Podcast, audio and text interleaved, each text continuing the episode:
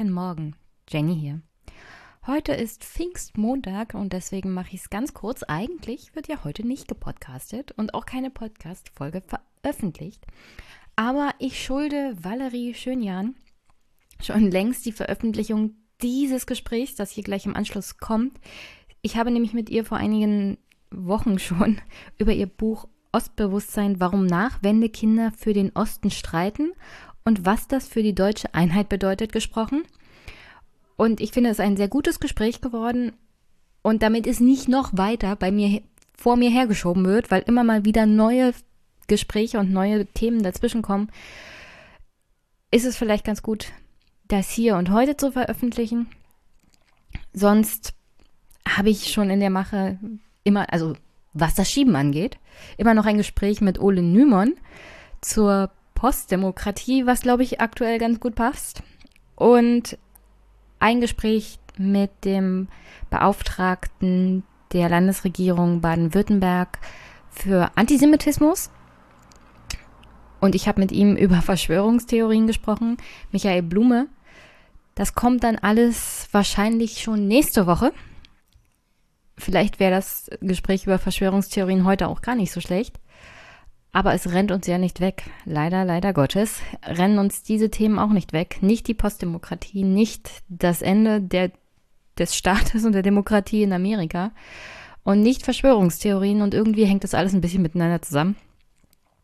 Deswegen heute mal was ganz anderes über Ostdeutschland, was ja hier auch schon öfters Thema ist, und das Leben von Nachwendekindern ein bisschen und wie man als Nachwendekind ohne Ostbewusstsein aufwächst und dann doch welches entwickelt, das hat mir Valerie erzählt und darüber hat sie auch ein Buch geschrieben. Das stelle ich euch mal in die Show Notes. Ich kann es nur empfehlen, ist sehr lesenswert und eine richtig schöne runde Sache. Und wenn man ein bisschen auch eine andere Perspektive eines Nachwendekindes lesen möchte und verstehen möchte und das ist nicht ganz so meine Sichtweise, aber ich finde, da gibt es auch viele Überschneidungen und das hat mich auch ein bisschen zum Nachdenken angeregt, muss ich ehrlich sein, was so meine Haltung teilweise zum Thema Ostdeutschland angeht. Ich weiß, da bin ich immer mal ein bisschen härter, was ähm, auch immer mal aneckt. Aber das ist ja hier der Podcast. Und Jenny ist ja zum Anecken da. Deswegen, ich möchte auch nicht weiter noch großartig das Gespräch hier hinauszögern und wünsche euch an der Stelle hier einfach mal einen schönen Start in die Woche und eine schöne kurze Woche hoffentlich, weil Pfingstmontag ist ja Feiertag. Und sonst, ihr wisst ja, ihr könnt den Podcast auch unterstützen, indem ihr ihn teilt, empfehlt, kommentiert, gebt mir ruhig Feedback. Und vielleicht lest ihr in das Buch von Valerie Rhein, Ostbewusstsein, wie gesagt, sehr zu empfehlen. Alles andere kennt ihr ja. Ihr könnt es auch bewerten, diesen Podcast, ja. Darüber freue ich mich auch am aller, allermeisten. Sonst hoffe ich, ja, dass ihr einfach mal schöne Feiertage hattet. Und das ist, glaube ich, im Jahr 2020 nicht so selbstverständlich. Dennoch genießt einfach mal die Sonne und Zusammensein mit Freunden und der Familie. Was ich zum Beispiel dieses Wochenende getan habe. Mein Neffe wurde getauft. Und dann gab es ein bisschen gemütliches Beisammensein in kleiner Runde mit der engeren Familie. Und um ehrlich zu sein, das genießt man doch dann nach all den Wochen und dem ganzen Stress und dem Corona und all dem, was gerade abläuft, doch ganz besonders. Also einfach mal runterkommen, Twitter ausschalten und das Leben genießen. Und ein bisschen dankbar sein für alles das, was man hat.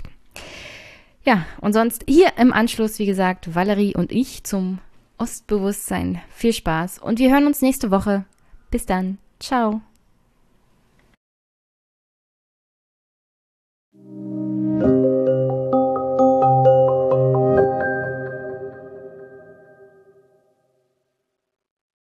Hi, Jenny hier und ich habe heute eine Gästin und zwar Valerie Schönjan.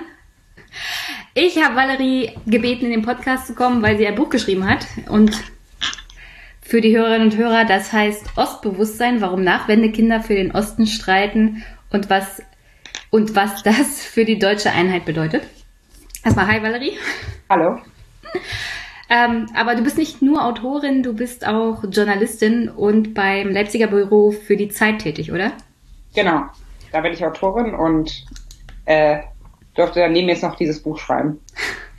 War das sehr zeitaufwendig? Äh, ja, es war sehr, also es lief ja letztes Jahr der Schreibprozess im Jahr 2019, äh, zeitgleich neben drei ostdeutschen Landtagswahlen. ähm, also es war äh, auf jeden Fall eine Erfahrung. Das nächste Mal würde ich nicht ein Buch schreiben, wenn zeitgleich drei ostdeutsche Landtagswahlen stattfinden. Also du arbeitest in Leipzig selber, da habt ihr euer Büro. Äh, also ich, ähm, ich wohne in Berlin hm. und ähm, bin da bei einer Autorin und bin dann eben auch da, habe dann eine Zeit lang auch gelebt, als war, äh, war da auch Redakteurin und bin jetzt einfach immer im Osten unterwegs, eben einmal aus familiären Bezügen heraus, weil ich äh, in Magdeburg aufgewachsen bin und in der Altmark in Sachsen-Anhalt geboren bin. Also da lebt noch der Großteil meiner Familie. Und dann eben aus beruflichen Gründen reise ich umher, eben auch für das Buch. Und jetzt in, jetzt in Corona-Zeiten auch viel abreisen oder müsstet ihr das ein bisschen einstellen? Nee, gerade nicht so viel. Also ich durfte tatsächlich vor zwei, drei Wochen mal nach Usedom, um über die Insel zu berichten, die jetzt so leer ist. Das war wirklich äh, auch schön, mal wieder so einen Außentermin zu haben. Äh, aber eigentlich hat sich jetzt wirklich sehr viel äh, auch erübrigt. Also ich habe sehr viel in meinem Kalender jetzt durchstreichen müssen, mhm. also weil auch viele Lesungen abgesagt wurden. Also ich hatte noch gar keine richtige Lesung. Äh, meine Primärlesung äh, wäre eigentlich am 17. März gewesen. Ähm, und ich habe mir jetzt aber gestern einen Tippex gekauft, damit äh, ich äh, die äh, die ganzen durchgestrichenen Termine in meinem Kalender jetzt umdeuten kann in neue Möglichkeiten. Also so ein kleiner Lifehack. Und jetzt äh, habe ich einfach viel Platz im Kalender und nicht viele durchgestrichene Termine. Und jetzt ist alles schon wieder ein bisschen besser. Das ist ja für mich gerade gut, weil dann hast du Zeit für mich und den Podcast. Genau, das freut mich. Und keine Angst, wir machen so eine Art Mini-Lesung hier, weil ich lese auf die eine oder andere Stelle aus deinem Buch vor. Uh, okay. Und deswegen ein bisschen Lesefeeling haben wir dann hier auch. Bevor wir zu dem ganzen Buch kommen und den Artikel, den du mitgeschrieben hast, das leere Land, weil den habe ich mir natürlich auch noch durchgelesen, fand ich sehr spannend. Wie waren das für deine Eltern, als du gesagt hast, ich will Journalistin werden? Ähm, puh, die Frage, äh, über die habe ich ganz lange nicht nachgedacht oder überhaupt noch gar nicht. Ähm, ich glaube, ich habe das meinen Eltern gar nicht so gesagt. Also ich habe meinen Eltern jetzt gar nicht so gesagt, Mama, Papa, ich werde jetzt Journalistin, sondern ich habe einfach irgendwann angefangen, Sachen zu machen. Also ich bin zur Schülerzeitung gegangen und habe dann auch bei der Schulzeitung bei uns in Magdeburg mitgewirkt. Das waren zwei verschiedene Sachen. Also äh, weil ich auf einem katholischen Gymnasium war, gab es noch äh, äh, die Schulzeitung äh, des, äh, der Schule, die der, das Bistum quasi herausgegeben hat. Also ich hoffe, ich erzähle jetzt nichts Falsches. Auf jeden Fall äh, hat dort der Leiter des äh, der Zeitung, der eben kein Schüler war, irgendwann, glaube ich, meine Eltern darauf angesprochen, dass ich ja mal Journalistin werden will und bestimmt auch, also seine Worte, eine gute Journalistin werden. Und ich glaube, so haben meine Eltern das mitbekommen. Dann, also es war äh, nie der Moment, dass ich gesagt habe, Mama, Papa, das ist jetzt der Plan. Und ich habe sie auch ehrlich gesagt jetzt nie nach Rat gefragt. Und jetzt vor dem Hintergrund meiner Beschäftigung mit Ostdeutschland in den letzten Jahren finde ich das natürlich auch nochmal interessant, weil äh, das ein bisschen äh, natürlich in die Kerbe schlägt, dass viele Nachwendekinder vielleicht und auch schon Wendekinder, also etwas ältere Ostdeutsche, äh, eben klassischerweise vielleicht nicht ihre Eltern nach dem Weg gefragt haben. Also ich habe meine Eltern auch nicht gefragt, ob ich jetzt studieren soll oder so, äh, weil meine Eltern jetzt auch gar nicht gewusst hätten, was jetzt ein Bachelorstudium ist oder wie man das überhaupt macht. Ähm, und äh, sie haben aber natürlich, als sie das mitbekommen haben, immer, also mich in allem unterstützt mhm. und sehr positiv reagiert. Also ich habe danach. Also, Entschuldigung. Ja, mein Vater immer sagt, ich soll, äh, es wäre besser, wenn ich äh, mir eine Festanstellung suche, anstatt äh, freiberuflich unterwegs zu sein. Ja, genau, deswegen habe ich nämlich gefragt weil das in den letzten Wochen und Monaten auch öfters mal Thema war, sowohl bei Twitter als auch in dem einen oder anderen Text, wie das so für Kinder aus Ostdeutschland ist, mit der Erfahrung der Wendezeit, der Ungewissheit, was die berufliche Zukunft zum Beispiel angeht. Und dann ist so ein freier Beruf und gerade Journalist jetzt zu Hause Kind, wäre noch was Vernünftiges. Ja. Meine, meine Mom hat zum Beispiel gesagt, Jenny, hier ist eine, hier ist eine Stelle oder Ausbildungsstelle für das Finanzamt. Lern das doch gleich nach dem Abitur und das habe ich natürlich nicht gemacht. Ich habe vorher, ich habe vorher tatsächlich noch was anderes studiert und das auch abgeschlossen, nur dann keine An Anschlussverwendung gefunden und dann habe ich ja gut, dann studiere ich das halt noch. Ja. Und jetzt habe ich einen festen Job. Und deine Eltern sind zufrieden. Ja, sie müssen sich halt keine Sorgen machen. Also Eltern, Eltern sind ja so drauf, dass sie sich viele Sorgen machen um die Kinder.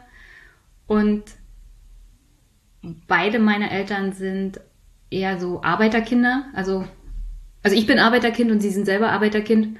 Und die Tatsache, dass ich verbeamtet bin auf Lebenszeit, ist für sie so. Also da fällt schon ein Stein vom Herzen. Und meine Eltern sind noch relativ gut durch die Wände gekommen, also nie längerfristig arbeitslos gewesen. Aber da hat man dann in der Freundes- und Familienkreis dann schon ganz andere Sachen erlebt und deswegen ist, glaubt, schwingt das immer mit. Ja, ja, das kann ich mir vorstellen. Also ähm, ich bin auch Arbeiterkind ähm, und äh, bei meinen Eltern ist es auch so, dass sie äh, ihnen schon Sicherheit wichtig ist und ich ähm, habe das Gefühl, aber in den letzten Jahren so ein bisschen bekommen. Das ist jetzt eine ganz persönliche Sicht aus meinen persönlichen Gesprächen und Erfahrungen, mhm. dass ich gemerkt habe, dass bei also zum Beispiel westdeutschen Freunden, Freundinnen bei so Jobfragen das Geld oft ein Thema ist. Und das ist ja als gar kein Problem, ne, sondern einfach der Umstand beispielsweise, okay, ich möchte irgendwann mal einen Job haben, in dem ich gut verdiene oder äh, die Aussage, dass ich die Aussage gehört habe, okay, ich nehme diesen oder jenen Job, weil oder das ein Entscheidungskriterium ist, wie viel man verdient. Hm. Und ich kenne das eher, ich weiß nicht, äh, ob das deinen Erfahrungen wieder äh, entspricht, aber von meinen ostdeutschen Freunden, Freundinnen in meinem Alter kenne ich eher die Aussage, dass halt Sicherheit wichtig ist. Ja. Ja, also es ist wichtig, einen äh, Job zu haben, wo man weiß, mit diesem Job hat, ist man im, also hat man vorgesorgt fürs Alter, aber nicht das Kriterium Geld wird so hochgehangen. Ich weiß nicht, wie da deine Erfahrungen sind. Nee, also wirklich der Aspekt der Planbarkeit und der Sicherheit, dass man nicht gucken muss, dass innerhalb von zwei Jahren der Job irgendwie weg ist, sondern ja. dass man weiß, das ist jetzt eine Arbeit, die kannst du auch längerfristig machen und da musst du nicht Angst haben, von heute auf morgen entlassen zu werden. Du musst ja nicht ewig viel verdienen. Also wirklich, der Verdienst ist zweitrangig, sondern die Sicherheit, dass du weißt, genau. den Job habe ich und das Gehalt habe ich. Und auf alles andere kann man sich halt einstellen. Genau. Wobei, mein, da fällt mir auch gerade der Spruch von meinem Vater ein, oder dieser Witz, äh, warum brauchen äh, Westdeutsche 13 Jahre für die Schule und Ostdeutsche 12 Jahre? Kennst du den? Nee, ich war auch 13 Jahre in der Schule. äh, ein Jahr, äh, Westdeutsche brauchen ein Jahr für den Schauspielunterricht. Oh, oh. äh, genau. Ja, ich habe ich hab festgestellt, es gibt gar nicht so viele Wessi-Witze in deinem Buch. Das finde ich schade. ich kenne auch gar nicht so viele. Also es ist äh, so einer der wenigen, die ich kenne. Und das war aber auch einer der wenigen Sprüche, die mein Vater mal über Westdeutsche oder so gemacht mhm. hat. Also bei meiner Familie herrschte da jetzt irgendwie überhaupt gar kein Groll, der einigen Ostdeutschen jetzt irgendwie attestiert wird gegenüber Westdeutschen. Also gar nicht. Also es war auch, da gab es nie, also auch Klischees waren nie großes Thema oder so. Ähm, aber ich habe halt dann schon von meinen Eltern öfter so Sprüche gehört, so halt im Scherz, halt im Ernst warum ich denn jetzt halt noch, also mein Vater hat ja nur zehn Jahre Schule gebraucht und dann hat er seit er 16 das Geld verdient. Also was soll ja. denn da passieren, ne? Meine Eltern auch. Ja, genau. Aber Meine, die Großeltern sogar mit 14 angefangen zu arbeiten. Also. Ja, genau. So, und, aber bei mir war dann eben gleichzeitig und das, ähm, also ich, da müsste ich nochmal mehr westdeutsche Freunde, Freundinnen und Kollegen nachfragen, wie das bei denen war, aber bei, und kann das jetzt nicht pauschalisieren oder generalisieren, aber bei mir war es ihm schon so, dass ich das meinen Eltern sagen lassen habe, aber dann halt trotzdem mein Ding gemacht habe und so gesagt habe, ja Papa, ich weiß schon, was ich tue und hm. dann eben trotzdem ins Freiberuflertum gegangen bin. Ja, also so war ja dann im Großen und Ganzen meine Erfahrung auch. Ja. Man, man hat halt ein, eine eigene Sicht der Dinge, was die eigene Zukunft angeht und was man gerne machen möchte. Das musste man dann halt bei den Eltern mit verhandeln. Die hatten eine andere Ansicht und dann haben sie aber auch gesagt, Kind, mach ruhig. Wir unterstützen dich dann auch. Ich glaube, so sind aber so generell Eltern. Also ja. ja, das auf jeden Fall. Also, was ich mich halt so während des Buches gefragt habe, also mir ging es ja für das Buch unter anderem auch darum, diesen ganzen Ostdiskurs und diesem Bild der Ostdeutschen mhm. auch hinzuzufügen, ja, also ohne irgendetwas beschönigen zu wollen, was ähm, eben in Ostdeutschland so passiert in Sachen politischen Entwicklung, aber einfach zu sagen, ey, Ostdeutschland ist aber auch irgendwie mehr als diese Probleme, ja, weil und das Ostdeutschland, was ich kennengelernt habe, ist irgendwie ein anderes und ähm, es gibt natürlich äh, in Ostdeutschland ähm, gab es in der DDR, zu DDR-Zeiten kein klassisches Bildungsbürgertum. In Ostdeutschland ist es also, dass die Leute nach dieser Transformation ja auch erstmal zusehen mussten, also unsere Elterngeneration, wie sie selber vielleicht auch irgendwie ankommen und so weiter. Und das führt dann eben dazu, dass wir, ich sag, ich bin, ich beanspruche jetzt einfach mal dieses wir tendenziell eher nicht unsere Eltern gefragt haben, Mama, Papa, zu welcher Uni soll ich denn gehen? Und die Eltern uns nicht erzählt haben, ähm, aber im Bewerbungsgespräch musst du dich mal ein bisschen besser verkaufen, als du eigentlich bist oder so. Das hm. gab es in der DDR nicht. Da hat man einfach gesagt, was man kann und das war's, ne? Und ähm, das quasi, das natürlich, also vor allen Dingen in Sachen Erbe oder so, bringt das, birgt das ja auch viele Nachteile für uns, so, also in Sachen wirtschaftlichen Fragen. Ähm, aber das natürlich, dadurch, dass eben so viel noch ähm, unbestimmt war in der Nachwendezeit und auch Anfang der Nullerjahre noch immer, äh, für uns ja auch viele Wege offen standen. Also ich glaube, dass sozusagen man schon auch, äh, es schon auch erklärbar wäre aus den Strukturen der DDR und der Nachwendezeit, warum eben viele äh, Ost, junge Ostdeutsche auch irgendwie selbstbestimmter agieren. Und beispielsweise der Autor äh, Christian Fuchs, der ein Wendekind ist, also geboren, ich glaube 1979 in Weimar, ähm, der also die DDR noch bewusst erlebt hat und äh, in einem wiedervereinigten Deutschland aber groß geworden ist, der hat einen Artikel geschrieben, den ich auch in meinem Buch zitiere, der sagt, ähm, er und seine ostdeutschen äh, männlichen Freunde, die suchten immer Sinn statt Positionen. Und ihnen ging es um ein Leben statt Lebenslauf. Mhm. und äh, das ist ja auch das geht nicht, also um das immer zu betonen, das ist mir wichtig, es geht hier nicht um Klischeebildung, es geht nicht darum zu sagen, Ostdeutsche sind so, Westdeutsche sind so und Ostdeutsche sind viel cooler und freier und Westdeutsche können das nicht, auf gar keinen Fall. Nur äh, ist der Punkt, dass man eben schon auch durch die Strukturen, die äh, teilweise in wirtschaftlichen Fragen vielleicht dann Ostdeutsche benachteiligen, einige zumindest, auch erklären kann, warum denn aber einige Ostdeutsche vielleicht auch einen anderen Freiheitssinn haben und kritischer sind. Und das ist ja erstmal was Gutes für die Gesellschaft. Darauf kommen wir noch alles. Ich hoffe doch. Aber ich sehe schon, wir, wir sind gut in der Zeit. Ich wollte noch mal zu der Sache zurückkommen. Du hast gesagt, du warst bei einer Schülerzeitung. Weißt du zufällig noch, wie die hieß? Oder wie die Schule hieß, wo du warst? Äh, meine Schule war das Nobertus-Gymnasium in Magdeburg und mhm. meine Schülerzeitung hieß Irreversibel. Ah, okay. Weil ich zufälligerweise nämlich jemanden aus Sachsen kenne, Robert. Mhm. Äh, der nennt sich lustigerweise der braune Sachse. Aber hat nichts mit seiner politischen Einstellung zu tun. Er hat ein dunkleres Aussehen, sagen wir es mal so. Und er sagt das so aus Eigenhumor. Okay. Äh, und er gibt tatsächlich auch aus, auf einer katholischen Schule eine Schülerzeitung raus. Uh, ah, okay. Also katholische Schulen in Ostdeutschland fabrizieren sehr gute Journalisten, habe ich festgestellt. Das merken wir uns jetzt. Ja, das merken wir uns jetzt. Also Robert ist auch schwer zu empfehlen, falls ihr mal bei der Zeit jemanden braucht. Ähm, das leere Land. Du hast gesagt, bei Usedom konnte da, nach Usedom konntest du noch fahren.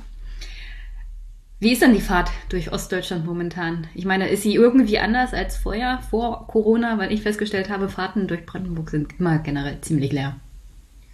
Also ich fand es wirklich krass. Also es war wirklich ganz anders, als wie ich die Straßen kenne. In Meck äh, Mecklenburg-Vorpommern ähm, gibt es ja jetzt Kontrollen gerade an der Grenze, also ähm, weil eben das Land für Touristen gesperrt ist.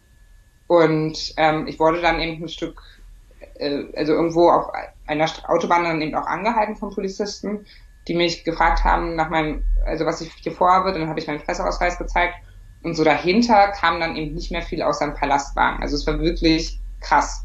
Und ähm, die, also ich bin dann eben nach Usedom gefahren und auch Usedom, die Insel selbst, war äh, interessanterweise ziemlich genau vor einem Jahr mhm. am gleichen Ort in Heringsdorf und äh, habe halt gesehen, was für ein Trubel da auch in dieser Jahreszeit los ist und viele Menschen unterwegs sind und das ist einfach gerade überhaupt nicht der Fall. Also man sieht, ich habe, ich war einmal am Strand, ich habe so drei Leute in wirklich weitester Entfernung gesehen, so als kleine Punkte.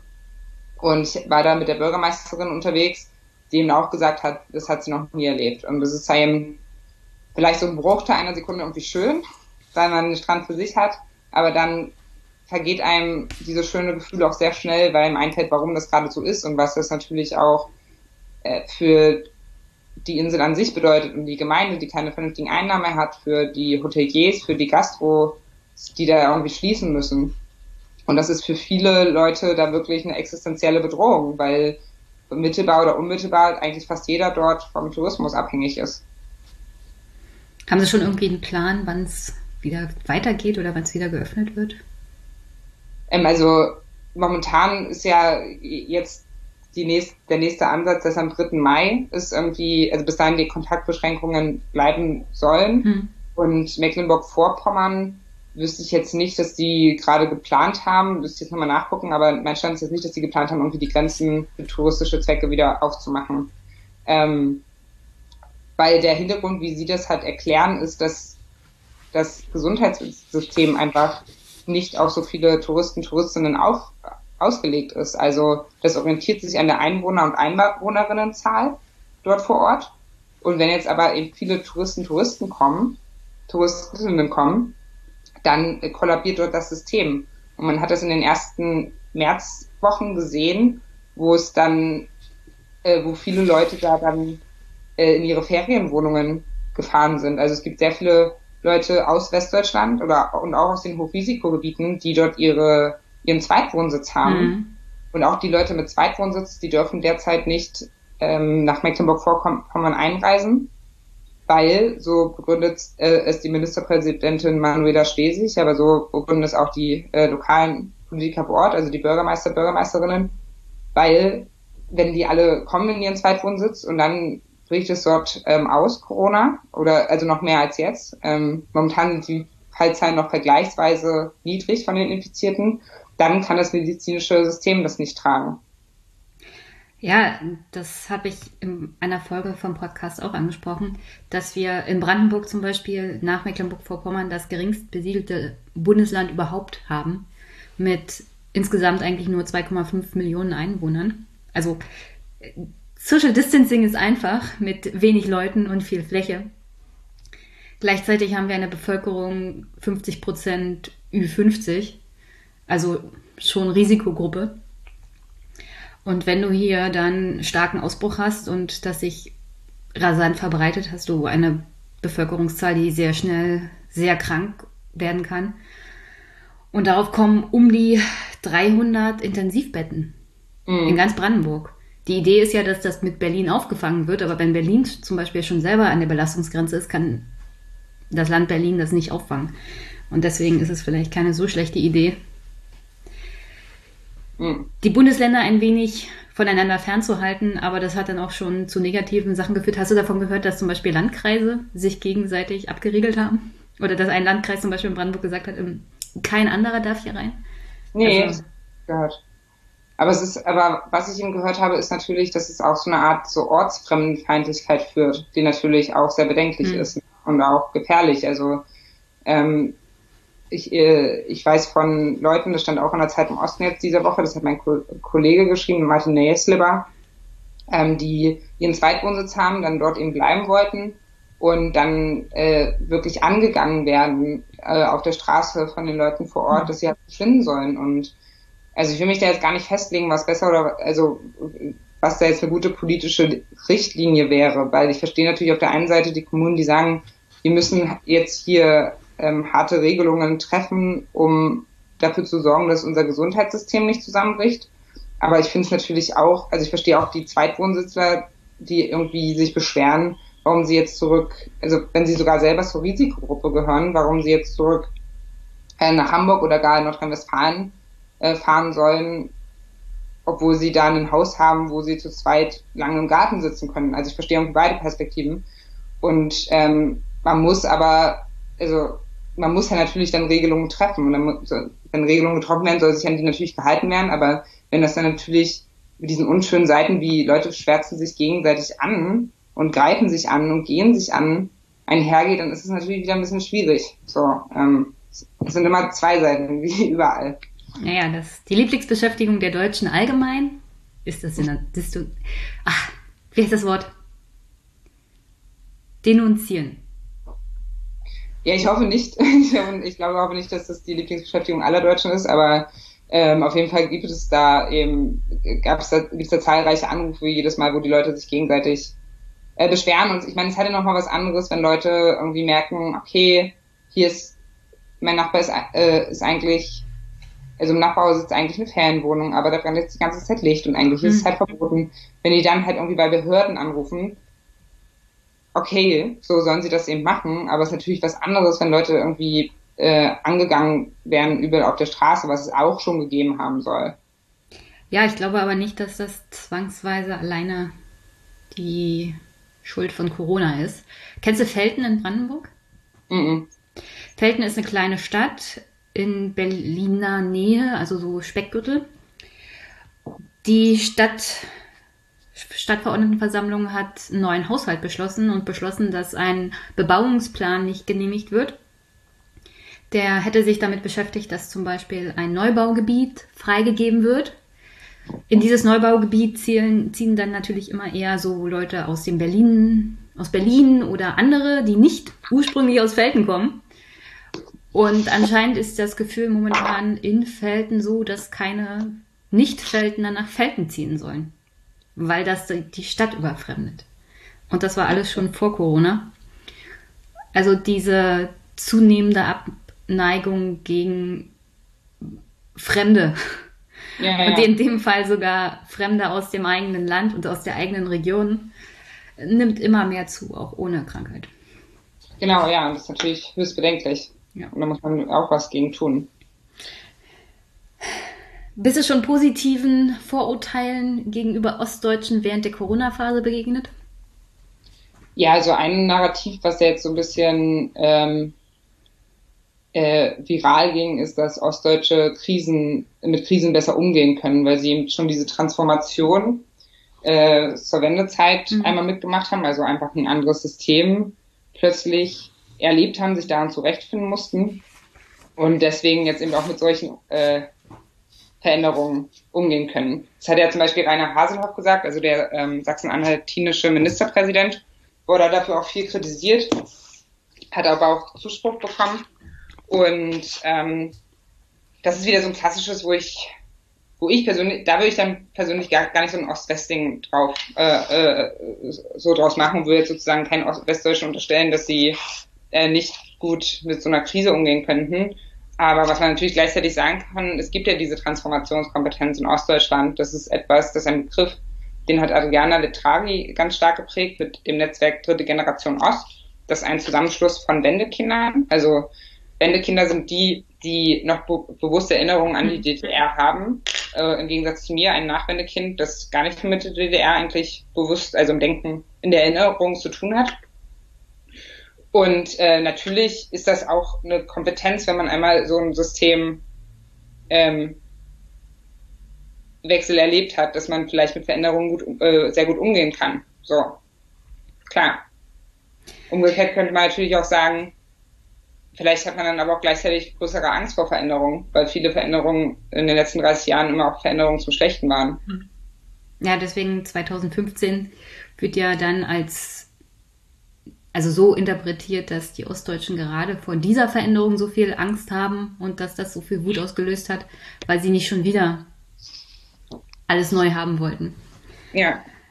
Aber dafür, dazu kommen wir gleich. Ähm, ich glaube halt generell, um noch einen Satz dazu zu hm. sagen, also für mich ist die ostdeutsche Erfahrung ähm, eben diese, also für die älteren Ostdeutschen diesen Umbruch gemacht zu haben, ähm, erfahren zu haben, zum Teil noch die DDR erlebt oder ältere Ostdeutsche eben auch die DDR erlebt zu haben, für die jüngeren Ostdeutschen trotzdem in diesem Ostdeutschland aufgewachsen zu sein, was ja eben immer noch ein anderer Sozialisationsraum geblieben ist. Aber diese ostdeutsche Erfahrung ist etwas, was ich äh, in meinem Buch so als sowas wie eine Folie bezeichne, so eine Orange oder so ein Pauspapier, was sich sozusagen halt über die einzelnen Menschen legt und sich trotzdem ganz verschieden auswirkt. Ne? Also man kann und deswegen kann man, finde ich es immer, es kann natürlich auch mal Spaß sein, über, also Witze zu machen und Klischees äh, rauszuhauen, wenn sie, wenn alle Seiten einverstanden sind und sie auf Augenhöhe passieren. Also ich würde immer gar nicht alles so super bitter ernst angehen, aber äh, an sich finde ich, kann man natürlich einfach nicht ostdeutsche Charakteristika auf alle Ostdeutschen irgendwie äh, beziehen, weil das funktioniert einfach nicht. Also man kann vieles trotzdem durch diese Folie, durch diese Erfahrung erklären, aber wie das Beispiel eben zeigt, also man kann eben erklären, warum Ostdeutsche vielleicht furchtlose an äh, Veränderungen herangehen könnten, weil sie diese Transformationskompetenz ha haben, diese älteren Ostdeutschen. Gleichzeitig kann man genauso dadurch erklären, warum sie vielleicht Veränderungen eher ähm, ängstlich gegenüberstehen. Also es geht halt beides. Es ist halt ein, es ist die gleiche Folie, es ist die, das gleiche Hauspapier, aber es wirkt sich halt immer anders aus, je nachdem, über welches Mensch, äh, über welchen Menschen man äh, diese Folie legt oder dieses Papier. Ja, es kommt halt darauf an, was man aus den persönlichen Erfahrungen dann jeweils macht. Genau. Und ich kann persönlich attestieren, hier in Ostdeutschland, im tiefen, tiefen Südbrandenburg, auch hier haben die Leute wie blöde Toilettenpapier gekauft. es gibt keins mehr. Also ein besinnteres Reagieren, was die Einkäufe von Toilettenpapier angeht, habe ich hier auch nicht. Insofern, äh, alles, was ich noch mitbekommen habe in der, im persönlichen Raum ist, dass die Familie halt so reagiert, na gut, dann gucken wir mal, was jetzt halt so passiert. Also die größte Angst ist halt, was passiert wirtschaftlich und dann muss man mal gucken, aber nichts, was nicht irgendwie in der Familie zu stemmen wäre. Ja. Und ich glaube, das ist so eine Erfahrung, die hat dann tatsächlich sehr viel mit der Wende zu tun. Aber wie jeder Einzelne darauf wirklich reagiert, kann man halt nicht sagen. Genau. Ich habe aber, aber noch ein Negativ, Negativbeispiel für ein Vorurteil gegenüber Ostdeutschen. Und ähm, ich lese mal vor, Twitter von Lars. Nun ja, eine kleine Insel ist wahrscheinlich auch ziemlich leicht zu beobachten und zu kontrollieren. Zudem werden die Einschränkungen wahrscheinlich nicht als einschneidend gefühlt, da der Autoritarismus ja nicht lange her ist. Ähnlich wie in Ostdeutschland. Lars hat hier einen Tweet zum Thema Taiwan kommentiert. Taiwan hat auch erst vor ein paar Jahrzehnten ihre Diktatur abgelegt. Und Lars ist der Meinung, dass in Ostdeutschland autoritäres Regieren akzeptierter ist, weil wir ja hier die DDR-Erfahrung mitgenommen haben. Das ist auch so ein Beispiel von Vorurteilen während Corona, wo ich immer denke, ach, Leute, Vorurteile. Ja, genau. Also ich finde es eben auch Quatsch. Also äh, ja, also man kann eben genauso umgekehrt argumentieren, dass Leute natürlich gerade, weil sie sich hier die Freiheiten selber erkämpft haben, natürlich viel mehr auf diese Freiheiten aufpassen mhm. und natürlich viel sensibler sind für Autori äh, fürs Autoritäre. Also man kann eben in beide Richtungen argumentieren und beides irgendwie durch diese ostdeutsche Erfahrung auch erklärbar. Ja, und vor allem sind sie dann auch viel kritischer gegenüber allen möglichen Institutionen und zum Beispiel auch Journalisten. Ja. Wie du wahrscheinlich im, im eigenen Leib seit 2015 erlebt hast. Ja. Und äh, das ist übrigens ein guter Startpunkt für einen, einen kleinen Ausschnitt aus seinem Buch, weil 2015 anscheinend da so einschneidend für dich auch war, um auf die Suche nach deiner Ostidentität zu gehen, nach deinem Ostbewusstsein. Ich lese mal kurz vor. Ich sah das so. Im Osten gab es quasi keine Geflüchteten, gegen die die AfD so vehement auftrat und Deutschland ging es gut. Was war das Problem? Je länger ich meiner Familie zuhörte und sie erklärte, desto mehr kam es ein bisschen bei mir an, woher das alles rührt. Was hier im Osten in den vergangenen Jahrzehnten eigentlich abgegangen ist. Ich verstand, dass man misstrauisch wird, wenn vieles anders kommt als versprochen. Ich verstand die Traurigkeit, die entsteht, wenn man den eigenen Leuten beim Gehen zusehen muss. Ich verstand den Trotz, den man entwickelt, wenn man endlich auch mal gehört werden will. Ich verstand, wieso man Anerkennung für das Geleistete einfordert und mit Selbstbewusstsein über sein Leben reden will.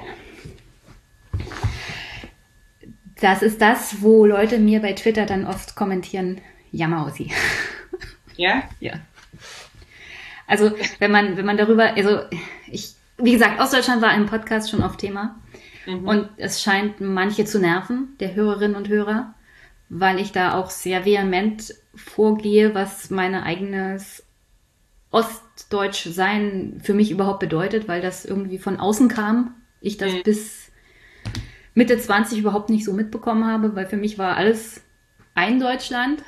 Mhm. Ostdeutschland kannte ich in dem Sinne nicht. Und ich habe das aber schon recht früher erlebt als 2015, dass Leute halt komisch auf einen reagiert haben, wenn sie aus dem Westen kamen.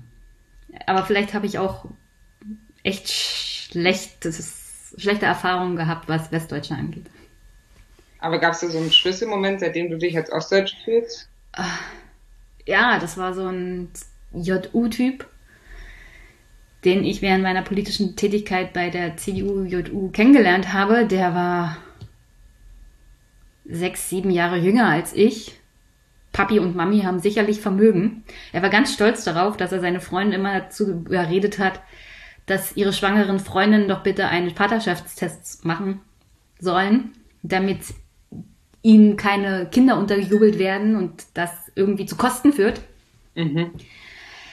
Äh, und er hat mir dann in den Kopf geworfen, ich sei einer im Osten sozialisiert worden, so als wäre ich irgendwie Kommunistin oder so. Okay. Ja, interessant. Wann war das? Äh, wann war das?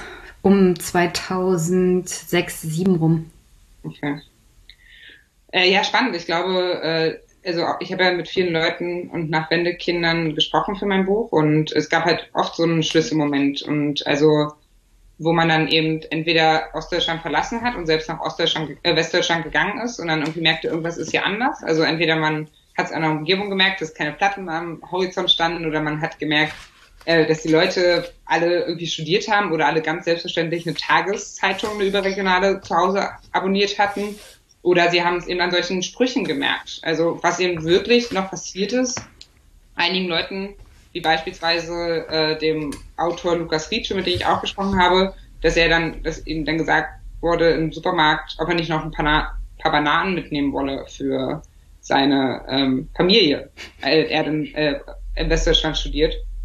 Und ähm, das sind natürlich so kleine Momente, wo das dann Leuten irgendwie bewusst wurde. Und ich glaube, dass aber was 2015 passiert ist, dadurch, dass äh, plötzlich die ganze Republik geführt wieder über Ostdeutschland gesprochen hat und plötzlich dieses Bild von den doofen Ossis so medial präsent wurde, hm. ist es bei sehr vielen Ostdeutschen so gleichzeitig passiert. Also das, was du, äh, was du jetzt zum Beispiel und auch andere, mit denen ich gesprochen habe, so in einzelnen persönlichen Situationen erlebt haben, ist dann sozusagen eine gemeinsame große Erfahrung geworden, die bei vielen zu dieser Trotzhaltung geführt hat, hey, und äh, zu dieser, diesem Gefühl, ich bin noch, also sich plötzlich als Ostdeutsche zu empfinden. Also ich habe von vielen Leuten gehört, dass eben äh, es da auch losging. Was dann eben voll erklärbar ist. Man ist plötzlich als das andere gelabelt. Man ist plötzlich, wird plötzlich, also entweder es wird einem selber an den Kopf geworfen, wie dir jetzt zum Beispiel, oder es wird halt über die Ostdeutschen gesprochen, ohne dass man selber so unbedingt dazugezählt wird. Also das habe ich, war bei mir auch eigentlich so. Also ich habe persönlich gar nicht so viele, müsste jetzt überlegen, also mir persönlich wurde jetzt nie irgendwie was vorgeworfen. Ich war ein guter aus diesen Anführungszeichen. Äh, aber äh, natürlich, wenn du deine Familie da sitzen hast und wenn du halt von da kommst und ein differenziertes Ostdeutschlandbild hast, aus dem banalen Umstand heraus, dass du da aufgewachsen bist, dann hast du natürlich irgendwann diese Verteidigungshaltung. Denkst du, Leute, ganz so einfach ist es ja doch nicht. Vielleicht ist es ja das Problem, was du auch angesprochen hast, man hat über, über Ostdeutschland gesprochen, in Verbindung aber dann mit Pegida gleich und dann hat man eine Erzählung gehabt, die so mit den letzten 30 Jahren überhaupt nichts zu tun haben. Also ja. dann wurde darüber geredet, dass man in Ostdeutschland halt besonders viel Rassismus hat und besonders viele rassistische und rechte, rechte Strukturen. Und ja klar, auch in der DDR gab es gab es Rassisten und Rechte und das hat die DDR-Führung dann auch gerne unter den Tisch gekehrt. Und darüber wurde offiziell nicht geredet und das hat man auch nicht aufgearbeitet. Nur wenn ich mir angucke, was unter anderem in Hessen, in Frankfurt los ist bei der Polizei, dann finde ich es immer ein bisschen verlogen, wenn westdeutsche Presse mit dem Finger auf ganz Ostdeutschland zeigt und es irgendwie nicht schafft, das im gleichen Ausmaß mit westdeutschen rassistischen Strukturen zu machen, weil NSU haben sich auch nicht selber aufklären können. Das ja. scheint keinem so richtig aufgefallen zu sein. Genau, aber was halt, also ich glaube schon, dass eben durch die Vorfälle jetzt mit, äh, mit dem Mord am Walter Lübcke, mit den Morden mhm. in Hanau und so weiter, generell schon jetzt Rassismus, ist gerade mein Gefühl, schon als gesamtdeutsches Problem irgendwie besprochen wird, was ja auch wichtig ist. Und ähm, ähm, ich, also mehr, also mal gucken, wie lange es hält. Ähm, und ich bin also ich, oder anders angefangen, ich finde, man muss halt schon aber sagen, es gibt halt ein Problem in Ostdeutschland mit Rassismus, so, ne, und mit rechtsextremen Strukturen. Und es ist halt schon so, dass, äh, also zum Beispiel sagt er, das, das sagt auch einer meiner Gesprächspartner in dem Buch, Konrad Erben, der ähm, ein schwarzer Ostdeutscher aus Thüringen ist äh, und nach Wendekind auch, äh, der sagt, er kann sich äh, äh, dass halt People of Color, also äh, nicht weiße Menschen, sich halt unsicherer bewegen in ähm, Ostdeutschland. Und das ist halt in vielen Teilen Westdeutschlands nicht so. Und das ist natürlich ein total reales Problem, mhm. womit man umgehen muss. Und das darf man auch immer nicht beschönigen. Gleichzeitig, wo ich dir zustimme, ist, ist natürlich so, dass es einfach, also sich sehr einfach gemacht wird, wenn Rassismus als ostdeutsches Problem betrachtet wird. Weil das sorgt dann einfach nur dafür, dass sich damit nicht auseinandergesetzt wird, weil es ein gesamtdeutsches Problem ist. So. Ähm, und trotzdem ist es halt aber so, dass sie, ähm, also ich glaube, Rassismus ist ein gesamtdeutsches Problem, aber natürlich äh, in Ostdeutschland mündet es, äh, mündet er öfter in der Wahl einer rechtsextremen Partei, einer, einer Teilen rechtsextremen Partei. Ähm, und da ist die Frage, wie kommt das? Und das kann man dann wieder so ähm, erklären, warum haben die Leute, warum stehen die sogar noch offener zu ihrem Rassismus, wenn man das jetzt mal so sagen will. Ne? Und äh, deswegen, es muss immer wie beides passieren. Also man muss äh, halt ich finde es auch nicht richtig, so zu tun, als ob es nicht in Ostdeutschland vielleicht noch ein besonderes Problem geben würde, wenn eben nicht weiße Menschen sagen, sie fühlen sich unsicher, sich in Ostdeutschland zu bewegen. Ne? Also das ist halt schon krass. Das ist halt in vielen Teilen Westdeutschlands also nicht so.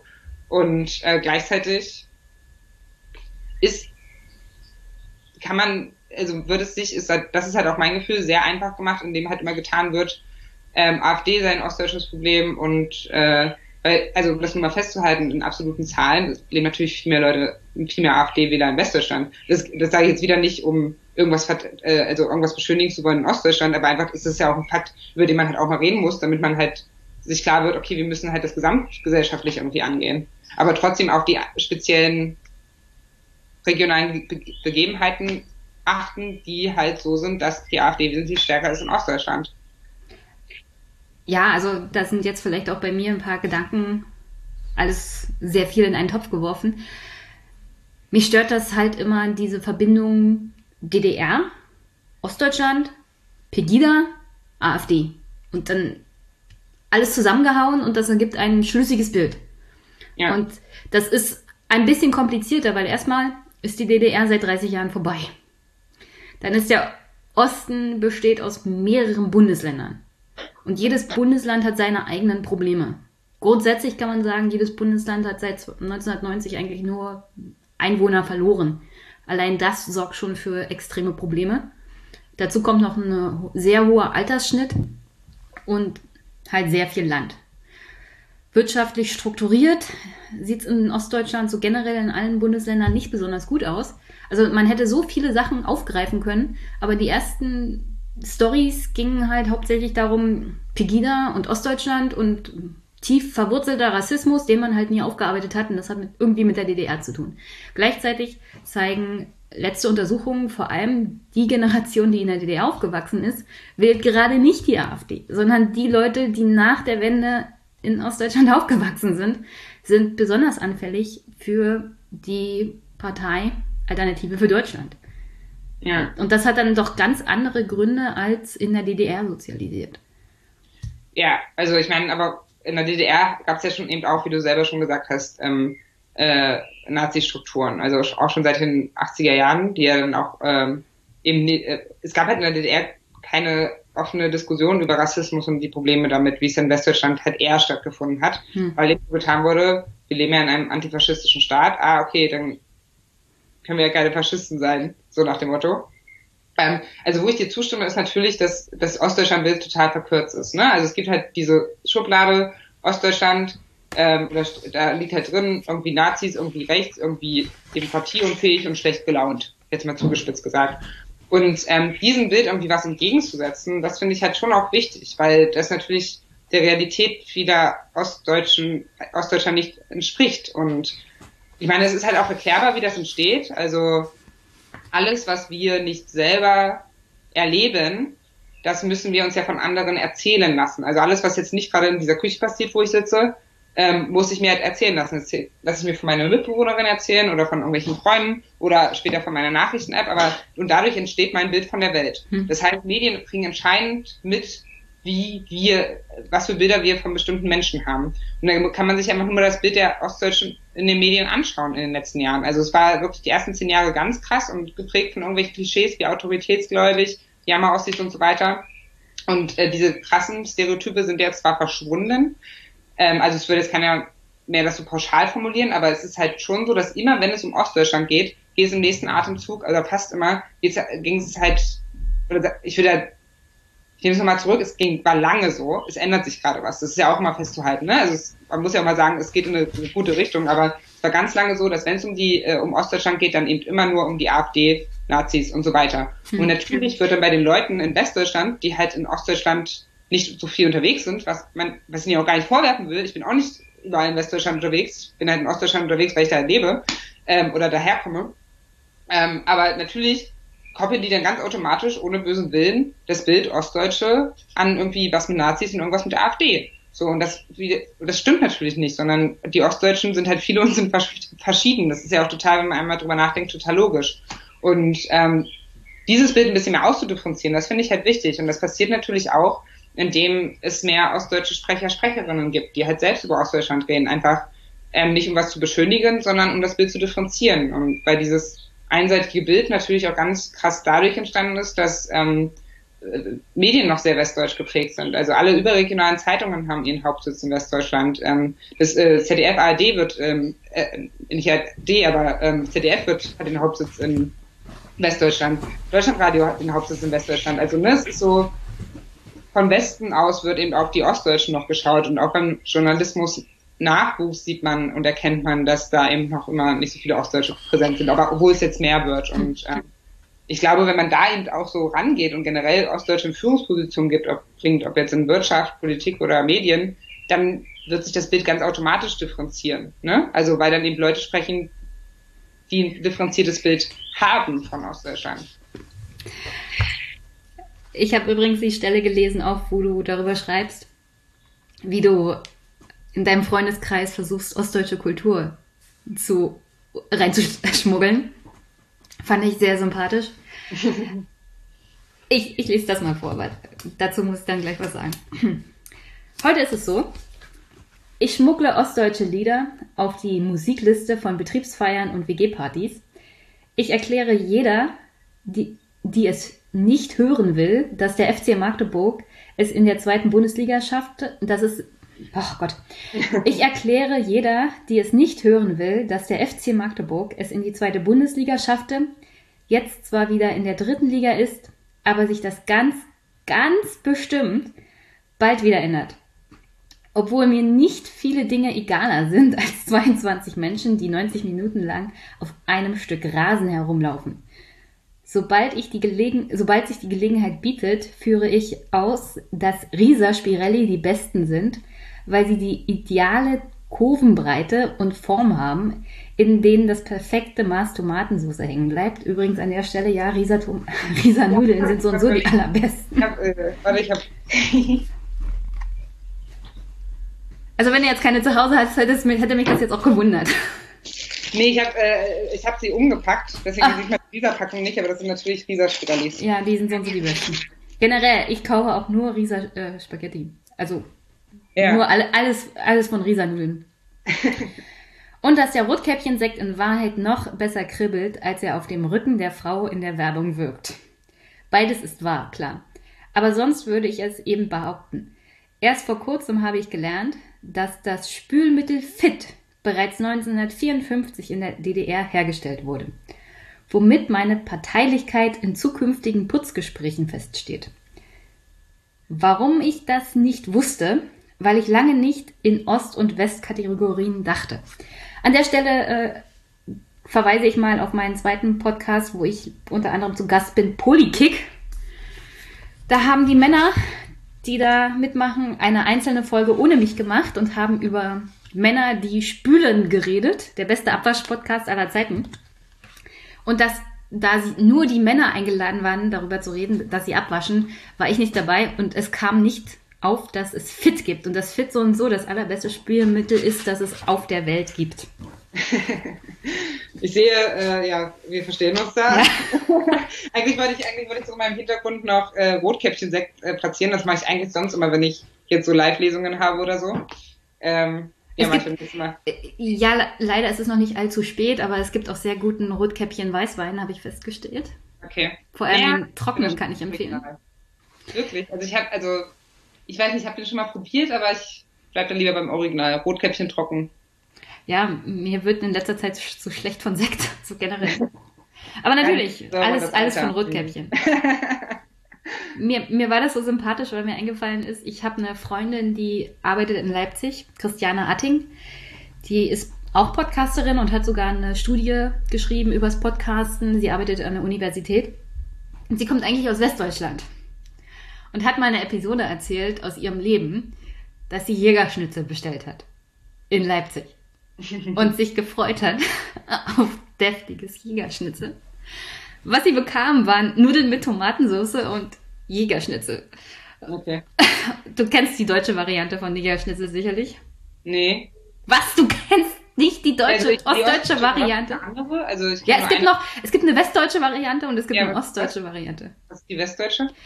Äh, naja, ganz, also es ist nichts Paniertes. Es ist einfach nur so eine Art Steak, aber Schwein.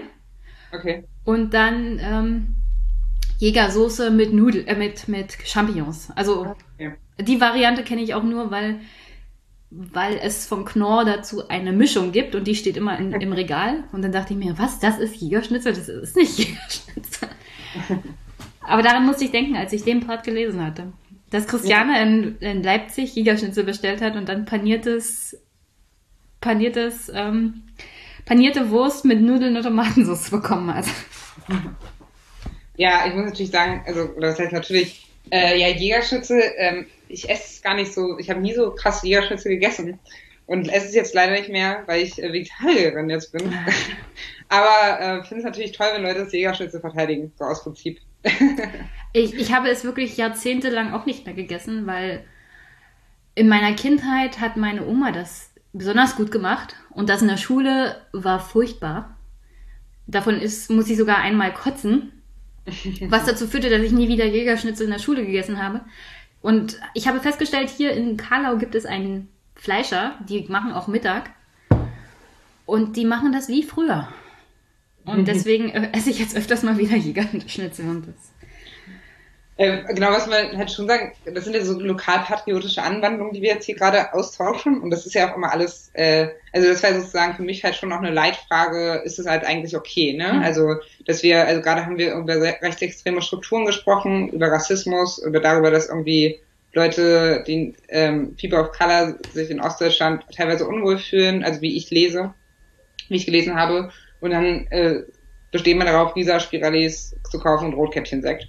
Und ähm, ich glaube, äh, man muss, also ich glaube halt, dass so ein gewisser Lokalpatriotismus, der halt auch mal nicht so bitter ernst genommen wird, ne, und wo man halt mal so auch mal ein paar Witze macht. Und ich mhm. meine, ehrlich gesagt, kann natürlich jeder irgendwie Sekt trinken, wie er möchte, wenn wir jetzt, also Nudeln essen, wie er möchte. Es sind halt ein paar Witze so, ne? Ja, ich, ich finde ja daran auch nichts Schlimmes, weil es gibt ja auch Bayern, die sagen, nur bayerisches Bier und wenn, wenn dann nur das aus Bamberg, aus der eigenen Brauerei und sowas. Als, genau. Also das sind also so, halt das sind so äh, Spezialitäten von vor Ort, wo ich sage, ja, wenn wir uns alle da nicht so ernst nehmen und das nicht übertreiben und überhöhen gegenüber anderen, ist das auch in Ordnung.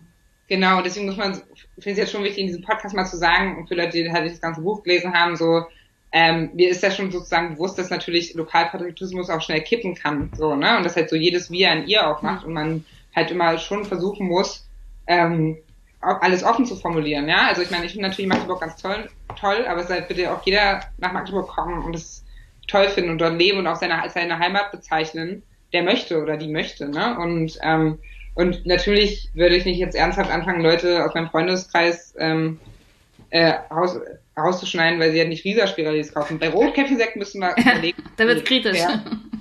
Scherz, Ausrufezeichen, man muss das ja mal sagen. Ne, aber das ist so, äh, so eine gewisse Verbundenheit zu einer Region, für die auch so einem Verantwortungsbewusstsein. Also das habe ich halt auch irgendwie ganz viel während meiner Reise äh, so gemerkt. Also ich meine, ich wohne jetzt halt in Berlin und schreibe irgendwie Bücher über Ostdeutschland. Ja, okay. Aber da gibt es halt super viele Leute, die würden sich selber nicht als Ostdeutsch bezeichnen. Die würden, die lesen vielleicht auch keine Bücher dazu, würden erst vielleicht keine schreiben, aber die sind halt einfach da so vor Ort. Und vielleicht machen die nicht mal Witze über Rotkäppchensekt, ich weiß es nicht, aber die sind so vor Ort und streiten halt so für den Osten und ähm, wollen für einen Osten, wie sie sich das vorstellen, für einen progressiven Osten, progressiven Osten, für einen friedlichen Osten, einen weltoffenen Osten und machen, haben, schaffen da super viele kreative Potenziale und Freiräume und so weiter und ähm, äh, ja, das finde ich auch wichtig. Das habe ich gerade Anfang äh, vergessen, wo ich ausgeholt habe, aber ja. Nee, ich finde ich finde gerade die Mischung auch gut, weil der nächste Part ist ja, wo du beschreibst, wie deine Reise so losging, auf der Suche nach einer ostdeutschen Identität, weil du ja als Nachwendekind eigentlich das nie so direkt erlebt hast und erst 2015 angefangen hast, dir darüber ernsthaft Gedanken zu machen. Und wo du dann schreibst, ähm, dass es eine Reise war, auch von Zweifeln begleitet, denn mir ist bewusst, wer Unterschiede benennt und herausarbeitet, reproduziert sie auch. Also man sollte sich auch der eigenen Verantwortung als Ostdeutscher immer bewusst sein, dass es hier kein Schwarz und Weiß gibt und dass nicht alles gut ist im Osten. Das sollte man immer betonen, dass es jede Menge Probleme gibt, an denen man auch definitiv arbeiten muss. Man darf den Humor, Humor aber nicht verlieren und es gibt Sachen, die sind halt okay, wie zum Beispiel ja. Rotkäppchen-Sekt zu verteidigen, ist absolut. Oder ostdeutsche, vor allem DDR-Musik unterzuschmuggeln. Das, das ja. fand ich übrigens besonders gut in dem Buch, weil viel auch mit Musik zu tun hat. Ja. Also es, es ist ein bisschen unterschwellig, aber es hat viel mit Musik zu tun. Also ich weiß auch, ich weiß auch nicht, hast du dir viel ostdeutsche oder DDR-Musik angehört, als du das Buch geschrieben hast oder dich darauf vorbereitet hast? Voll, also es gibt auch bei Spotify immer so eine Zusammenstellung, irgendwie deine Top-Jahresbesten. Waren irgendwie, äh, also was du am meisten gehört hast, ganz oben war äh, Brahms, ein deutsches Requiem, weil ich halt immer beim Schreiben das höre, immer das gleiche. Und danach kam halt nur so Kling Klang und Pudis und Holger Biege und ich weiß nicht. Also es gibt ja so auch ganz tolle Listen bei Spotify, die ich mhm. empfehlen kann. Mit so die 100 Top Ost-Songs oder so von Radio 1, auch noch viele andere Listen. Das habe ich halt rauf und runter gehört und habe halt auch während des Prozesses noch ganz viel kennengelernt, ja. Also ich kenne ich kannte einfach viel nicht und ich kenne bestimmt immer noch, immer noch ganz viel nicht und ähm, es finde ich dann immer krass und auch irgendwie schade, weil ja auch gute Sachen dabei sind und dieses Leitmotiv und das Lied meiner Reise ist ja vor allem Kling Klang geworden von Krankheit. Ja, kennst du natürlich. Ja, natürlich. Ja. Äh, und es ist halt wirklich spannend, weil so viele Leute mich jetzt auch, also weil es wirklich oft herausgegriffen wird jetzt in Gesprächen über das Buch und ähm, viele Leute da anknüpfen und ich glaube, ähm, das war das ist halt ganz einleuchtend, weil viele Ostdeutsche, das stelle ich jetzt mal, glaube ich, halt dann, oder nach Wendekinder dann halt irgendwie erlebt haben, okay, das ist irgendwie so ein selbstverständlicher Teil meiner Jugend gewesen.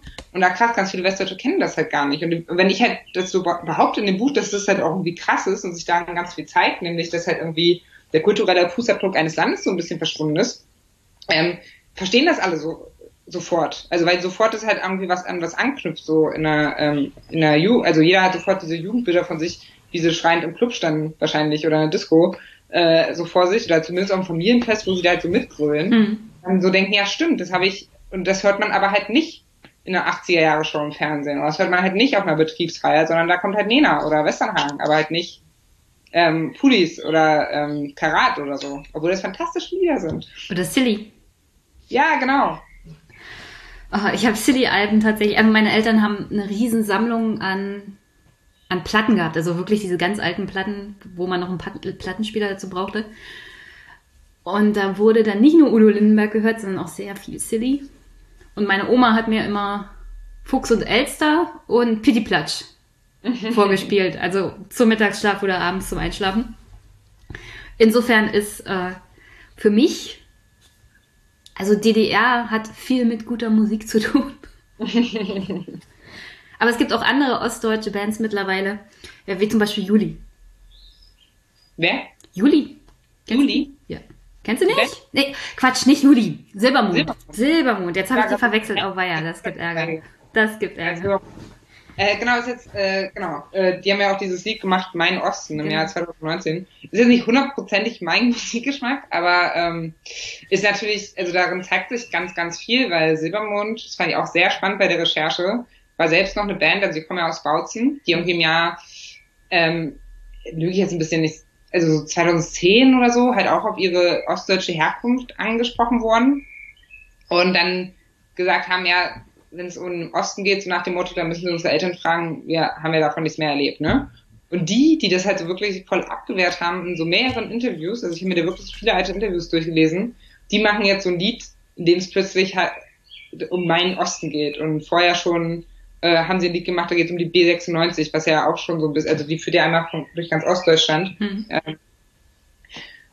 Äh, was ja da auch schon so ein bisschen anklingt. Das ist halt so spannend, weil ich halt finde, daran zeigt sich, was, also voll dieses Bedürfnis da eben auch mal was sagen, also plötzlich was richtigstellen zu wollen und halt irgendwie auch öffentlich äh, seine Beziehung zu diesem Landesteil artikulieren zu wollen. Und das Bild, also das Lied ist halt schon, egal wie man das musikalisch findet, aber sagt ihm schon auf der einen Seite, okay, da passiert ganz, ganz schön viel Scheiß so auf gut Deutsch in meiner Sprache jetzt und auf der anderen Seite eben aber sag, ist so eine Zeile, du bist aber noch nicht komplett im Arsch oder so.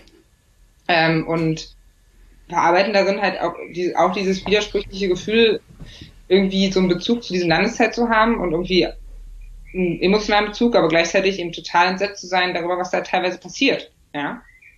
Vielleicht wäre es mal interessant zu erfahren, wieso der eigene Werdegang dann bei Silbermond war, hin zu diesen Liedern. Weil da mhm. muss ja dann auch was passiert sein. Ich, ich glaube immer, dass viele Nachwendekinder das dann auch verwechseln. Also die DDR ist ja nicht der Osten. Also der Osten yeah. nach der Wende ist was anderes als die DDR. Und yeah. wenn, wenn, wenn ein Reporter fragt, wie ist denn das so im Osten, dann sollte man nicht denken, ach, Sie meinen die DDR, na, da war ich noch gar nicht geboren, sondern so sollte man denken, ach, die Region in Deutschland, aus der ich herkomme, ja, erstmal, das Bundesland, aus dem ich komme, ist Sachsen oder Brandenburg oder Mecklenburg-Vorpommern und da gibt's diese und jene Probleme. Äh, aber vielleicht wäre das auch mal interessant rauszufinden, was ist denn eigentlich die Story hinter dem Lied, weil das ja. erst ablehnen und dann sagen, also wir sind doch Teil dieses Gebiets in, in Deutschland und ja. das ist aber nicht zwangsweise so, wie sich das mancher vorstellt. Wäre ja, vielleicht auch noch interessant. Also ich meine, als ich meinem Vater das erste Mal sagte, dass ich mich jetzt Ostdeutsch fühle und was er jetzt davon hält, da sagte er, was hast du noch mit dem Osten zu tun? ist ja schon so, dass bei vielen Leuten das irgendwie noch so miteinander aneinander mhm. gekoppelt ist, so Osten, DDR. Und dass man einfach sagen muss, nee, Leute, der Osten ist eben auch ein anderer Sozialisationsraum geblieben. Also auch die Nachwendejahre sind ja völlig anders gelaufen und aber auch, und auch äh, jetzt gibt's ja einfach immer noch, also ich meine, wir sind ja immer noch die Kinder unserer Eltern, die halt einfach eine Diktatur gelebt haben. Also es ist, äh, das wirkt sich ja alles aus. Und wir sind ein, äh, das wirkt sich in der Geschichte aus.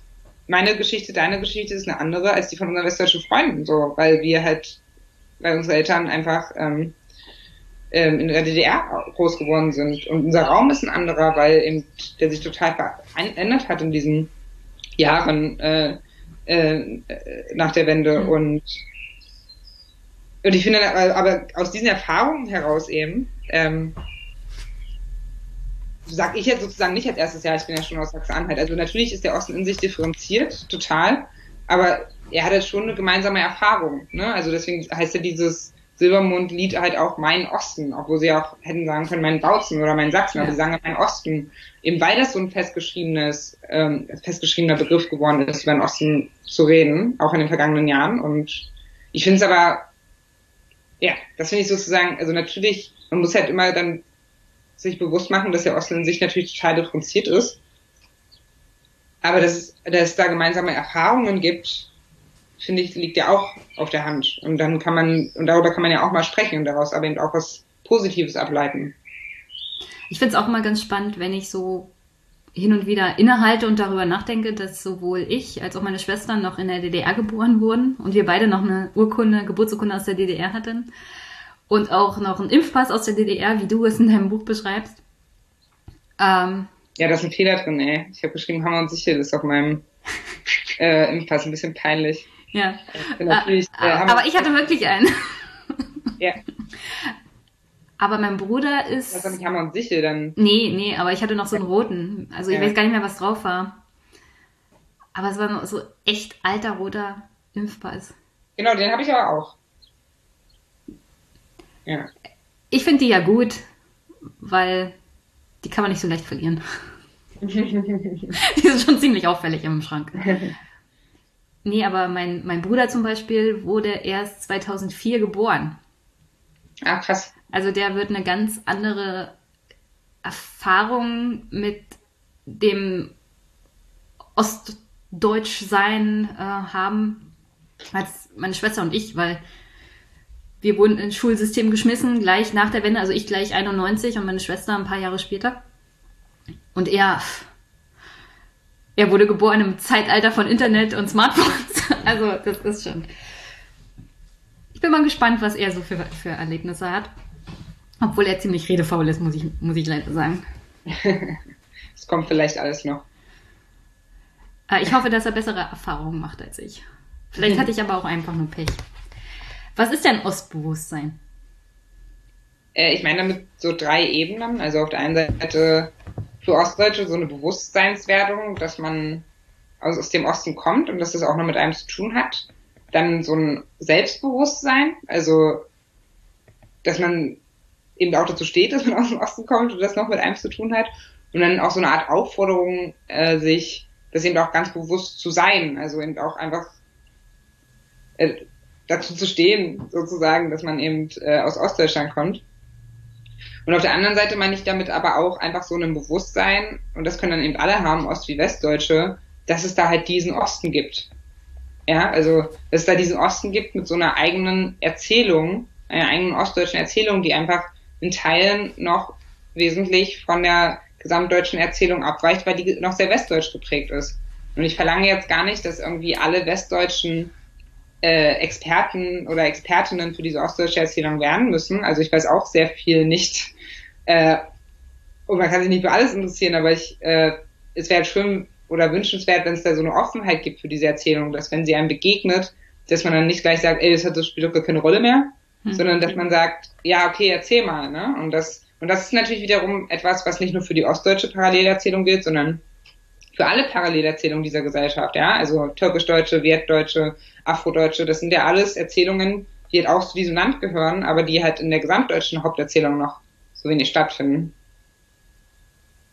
Was mir dann im Nachhinein nach der nach dem Lesen vom Buch auch nochmal eingefallen ist und weil ich heute auch nochmal die Folge von The Daily, The Daily gehört habe, wo es um die Europawahl 2019 ging, da hat die Journalistin darüber gesprochen, wie viel auch, als sie aufgewachsen ist in Westdeutschland, als es noch Ost, also als es noch die DDR gab und die BRD, wie oft äh, natürlich Nationalsozialismus in der Schule Thema war und wie sehr das unsere deutsche Identität auch prägt, aus nachvollziehbaren Gründen.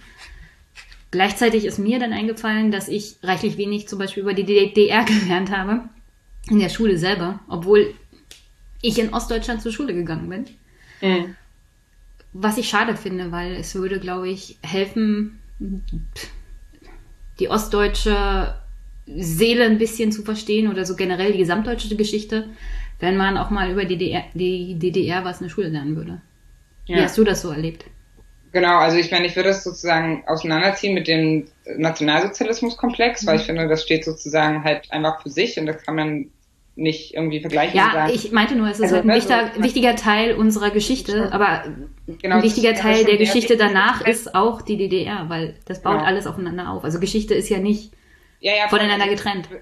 Ich finde es nur wichtig zu betonen, also das ist halt schon der wichtigste Teil der Geschichte ist und ich halt gut finde, dass es halt äh, so viel Platz einnimmt äh, im Schulunterricht und auch gerne ehrlich gesagt noch mehr machen kann, weil offensichtlich scheint es ja nicht so richtig zu funktionieren mit dem Verantwortungsbewusstsein, was eben aus unserer Geschichte resultiert, dass es überall auch ankommt. Gleichzeitig, wo ich dir zustimme, äh, ist das die DDR, also habe ich auch so erlebt, dass das nicht großartig Thema war. Was natürlich wieder mit den Schulstrukturen zu tun hat, ne? Also es ist irgendwie nicht so richtig in Geschichte reingerutscht und im Sozialkundeunterricht äh, war es dann irgendwie eben auch noch nicht Thema. Und äh, deswegen muss ich zum Beispiel auch, ich weiß nicht, wie es bei dir war, super viel mir selber erlernen und ähm, beibringen, weil in der Schule war es nicht Thema, in der DDR, in den Medien war es nicht groß Thema. Also da war die DDR irgendwie, da gab es halt Stasi und Widerstand und das war's. Und bei mir persönlich zu Hause war es halt auch nicht groß Thema. Also meine Eltern haben jetzt nicht permanent über die DDR erzählt und so viele Witze und Schmankerl aus ihrem Leben und auch nie meine Großeltern und so. Und deswegen wusste ich ja auch wirklich ganz viel nicht. Und das kommt erst auch in den letzten Jahren. Weiß nicht, hat deine Familie über die DDR viel gesprochen? Mhm. Äh, meine Eltern haben, also meine Mutter hat mir über die Erlebnisse 89, 90 erzählt, also wie sie das mhm. wahrgenommen hat. Aber groß davor, würde ich sagen, war das ein ganz normales Leben, wie man es halt hat in einem politischen System, in dem man sich anpasst. Ja. mein Vater hat immer gesagt, wir haben mit dem Leben nicht, oder was heißt immer, das hat er gesagt, nachdem ich mit ihm darüber gesprochen habe, ähm, bewusst, also auch erst vor einigen Jahren, hat er gesagt, ähm, wir haben mit dem Leben nicht gewartet, bis die Mauer weg war. Ja, ja, eben. Also du hörst ja nicht auf zu leben, selbst wenn du in einer Diktatur lebst. Genau. Also genau. genau. man passt sich an oder man wird eingesperrt und die meisten Menschen sind halt Anpasser. Ja, sich arrangieren. Ja. Ich sage auch Amtor in meinem Buch, ist so ein ganz ostdeutscher, und da stimme ich ihm zu, das ist so ein ganz ostdeutscher Ausdruck. Man hat sich halt arrangiert mit dem System. Ja, und da können jetzt sozusagen viele Leute schreiben, wie kann man in einem, in einer Diktatur, wie kann man sich da arrangieren? Ja, klar, kann man irgendwie sagen, aber ich glaube, das, da steht man auf einem ganz hohen moralischen Mhm. Podest. Äh, da, da, das sagen dann so Leute, die wirklich mit der Überzeugung durchs Leben gehen, sie hätten alle in der weißen Rose gekämpft und äh, wären alle im Widerstand gegen die DDR-Regierung gegangen. So, das wage ich mir halt nicht anzumaßen. Also so, weil und ähm, Also ich, ich- ja, ich würde dann immer gerne antworten, warten wir mal, bis die Diktatur kommt und dann gucken wir mal, wo du landest. Weil ja, die meisten Menschen passen sich natürlich an und ar- arrangieren sich mit dem System. Und um ehrlich zu sein, so gut wie jeder DDR-Bürger wusste, wie weit er gehen kann. Manche haben halt die Grenzen auch ausgetestet und haben immer mal geguckt. Ich glaube, das ist auch so ein, so ein Erlebnis aus der DDR-Zeit, dass man dann mitgenommen hat, dass man immer mal guckt, wo sind denn hier so die Grauzonen, dass man so noch mitmachen kann, bevor die Staatsmacht kommt und einen mitnimmt. Und wie kann man sich am besten wieder rausreden? ja. Ja, meine Eltern erzählen das eben auch, dass es eben ganz viel so zwischen Stasi und Widerstand gab, so ein ganz normales Leben, wo man Ja. nämlich geraucht hat, immer so zusammensaß, so Feten gefeiert hat, so schön Geselligkeit und so Schnaps getrunken hat und ähm, einfach das Leben auch so genossen hat, ja. Ja. Das, Also ging halt auch. Äh, Du musst ja trotzdem irgendwie Familienleben haben und Freundesleben ist ja nicht so, als ob selbst selbst in China lassen sie ja normales Leben zu, solange du nicht die Staatsmacht kritisierst, Ja. kannst du halt irgendwie arrangiert in deinem Leben weiter existieren. Ja. Was mich noch interessiert, weil das hier auch oft von meinen Hörern und Hörern, also mich darauf hingewiesen wurde, es gibt ja auch Westdeutsche in Ostdeutschland. Die können auch Ostbewusstsein haben, oder? Ja, also ähm, ich würde sagen, Ostbewusstsein hat man eben, wenn man, also würde ich den Leuten zuschreiben, die halt einfach sich bewusst darüber sind, ähm, äh, also ein differenzierteres Ostdeutschland-Bild haben entweder, was ja Westdeutsche, die in Ostdeutschland leben, halt natürlich bestimmt haben, also geht man halt davon aus meistens, ähm, aber eben auch, wenn man sich einfach nur darüber bewusst ist, okay, es gibt da halt einfach noch Ostdeutschland mit einer eigenen Erzählung und vielleicht kann man den Raum geben, ja, also dass man das weiß ich nicht, wenn man in einer Redaktion sitzt und entscheidet, es geht irgendwie äh, um Thüringen oder so in einer Talkshow, wen laden wir denn da jetzt ein, dass mal irgendjemand sagt, hey, vielleicht sollten wir eine ostdeutsche Person einladen oder so. Das ist ja gehört ja auch schon zu Ostbewusstsein. Also einfach, dass es halt auch einen Unterschied macht, wer da über wen spricht. Also dass es einen Unterschied macht, ob Ostdeutsche über Ostdeutsche sprechen oder Westdeutsche über Ostdeutsche.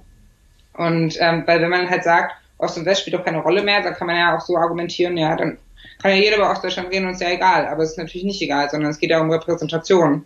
Und ähm, letztendlich geht es ja auch ständig um Macht, ne? Also es geht um die Frage, es geht um politische Macht, um Diskursmacht, um Wirtschaftsmacht, also um die Frage, ähm, kriegt der Osten davon halt ein Stück ab und ähm, sich und sich dem dieser diesem ganzen Komplex bewusst zu sein, so das nenne ich schon Ostbewusstsein. Und vielleicht nicht zwangsweise den von der AfD einladen, um den Nee. Osten zu vertreten. Nicht zwangsweise den von der AfD in eine Talkshow einladen, um den Osten zu vertreten. Das immer sein, nee. Nee, ich, dann habe ich, also an der Stelle hatte ich dann aufgehört, Talkshows mir anzugucken. Oder anzuhören, so generell. Weil zu viele AfD-Vertreter, Vertreterinnen da waren. Oder ja, was? ja, und dann wurden die irgendwie wie, wie die Stimme aus dem Osten behandelt, so nach dem Motto, die werden jetzt von 25 Prozent der wählenden Bevölkerung gewählt oder derjenigen, die überhaupt zur Wahl gehen. Ja. Also müssen sie ja die ostdeutsche Seele verstehen. Ja, wobei ich auch da das Gefühl habe, ohne jetzt auch Talkshow-Expertin zu sein, dass sie da schon noch einiges geändert hat. Also das schon Ja, noch, ja, aber das ist jetzt, das ist jetzt natürlich schon eine Weile her, um das nochmal festzuhalten. Momentan geht es ja Gott sei Dank reichlich wenig um die AfD. Da haben wir ganz andere Probleme. Genau. Gut. Hast du noch was, was du unbedingt loswerden willst? Bezüglich deines Buches. Ich fand ja auch den Abschluss, das Abschlussgespräch, das du mit deinen Eltern geführt hast, sehr interessant. Die Ja. davon erzählt haben, dass der, was war das, Bausparvertragsvertreter ihnen ein ganz schlimmes Ding andrehen wollte und dass der Opa gesagt hat, "Hm, tretet mal da aus, das ist Humbug. der wollte euch über den Tisch ziehen. Ja, ja. Und wie sie davon eigentlich erzählen, dass sie doch ein bisschen Lehrgeld bezahlt haben, was nach der Wende so alles kam. Aber das Gefühl habe ich nicht, dass sie irgendwie verbittert sind oder so, sondern tatsächlich so nach dem Motto, ja gut, haben wir daraus gelernt. Ja, und das ist halt auch, so erlebe ich halt ganz viele Ostdeutsche, ne? Und ich habe das Gefühl, dass, um noch einmal zu den äh, Medienbild zu kommen, es gibt halt immer nur die ganz wütenden Ostdeutschen oder die, die halt irgendwie ähm, sex, äh, also aktiv halt auch sind. Wird jetzt vielleicht ein bisschen mehr, aber es gibt natürlich so eine ganz große Masse auch irgendwie dazwischen, die halt auch irgendwie, äh, die sagen, ja, es ist halt so gelaufen, wie es ist. Also ne, so voll pragmatisch. Also ich meine, das ist für mich, das ist für mich dann, wenn ich jetzt so irgendwas beschreiben müsste, was so typisch ostdeutsch ist, dann dieser mega Pragmatismus. So, es ist jetzt halt so. Was soll ich jetzt noch kurz äh, groß darüber reden? Hm. Deswegen waren ja auch meine Eltern erstmal so, hm, warum soll ich denn jetzt nochmal das aufmachen, das Thema, ne? Also, ist so. Was die umgekehrt, ist so. Wir haben ja über das Ar- Arrangiertsein gesprochen.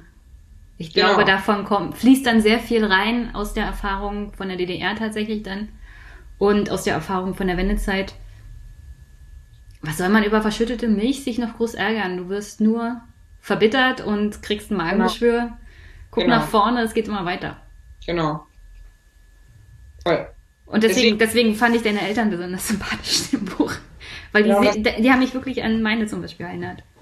Ja, äh, habe ich schon öfter gehört in der Tat. Also ich glaube eben auch, das ist äh, dann vielleicht dann doch kein Zufall, wenn man es so oft hört, ne? Also ähm, und was, also um was Abschließendes zu sagen, ist halt, ähm, ich habe halt irgendwie während des Buches so die ganze Zeit gedacht, ähm, ich benenne jetzt halt Unterschiede, damit sie ganz so sichtbar sind, damit sie verschwinden. Aber mittlerweile bin ich irgendwie bei dem Punkt, dass ich mir denke, müssen sie dann alle verschwinden? Also ich bin halt auch einfach gerne Ossi. Ich will gar nicht aufhören, über Ost und West zu reden, sondern ich bin einfach gerne Ossi in einem wiedervereinigten Land. Und erstmal müssen wir noch mehr über den Osten reden, damit auch irgendwie, ja, auch meine Eltern und ihre Generation nicht damit immer so ein Problem haben und denken, also das kommt ja daher, dass sie ganz lange da mit dem Gefühl aufgewachsen sind, ah, jetzt geht's um den Osten, dann wird es ungefähr in zwei Halbsätzen um irgendein Problem gehen. Hm. Es wurde gar nicht so viel Raum gegeben, mein Gefühl, mal ihre Geschichte zuzulassen und einfach mal sie erzählen zu lassen. Und ähm, das merke ich halt auch bei meinen Eltern, dass es ganz viel verändert hat.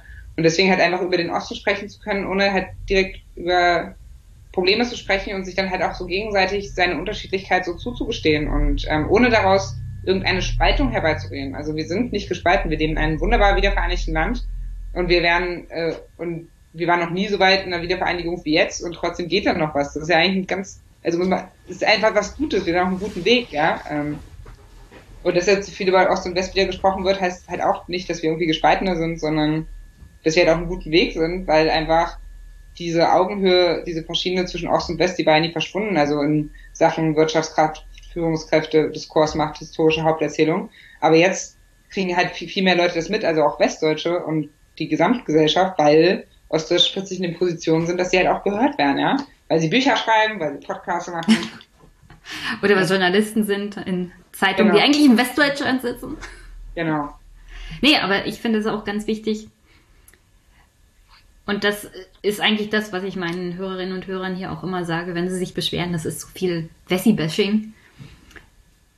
Ja, es mag Wessi-Bashing sein, aufgrund meiner negativen Erfahrungen mit dem einen oder anderen Westdeutschen.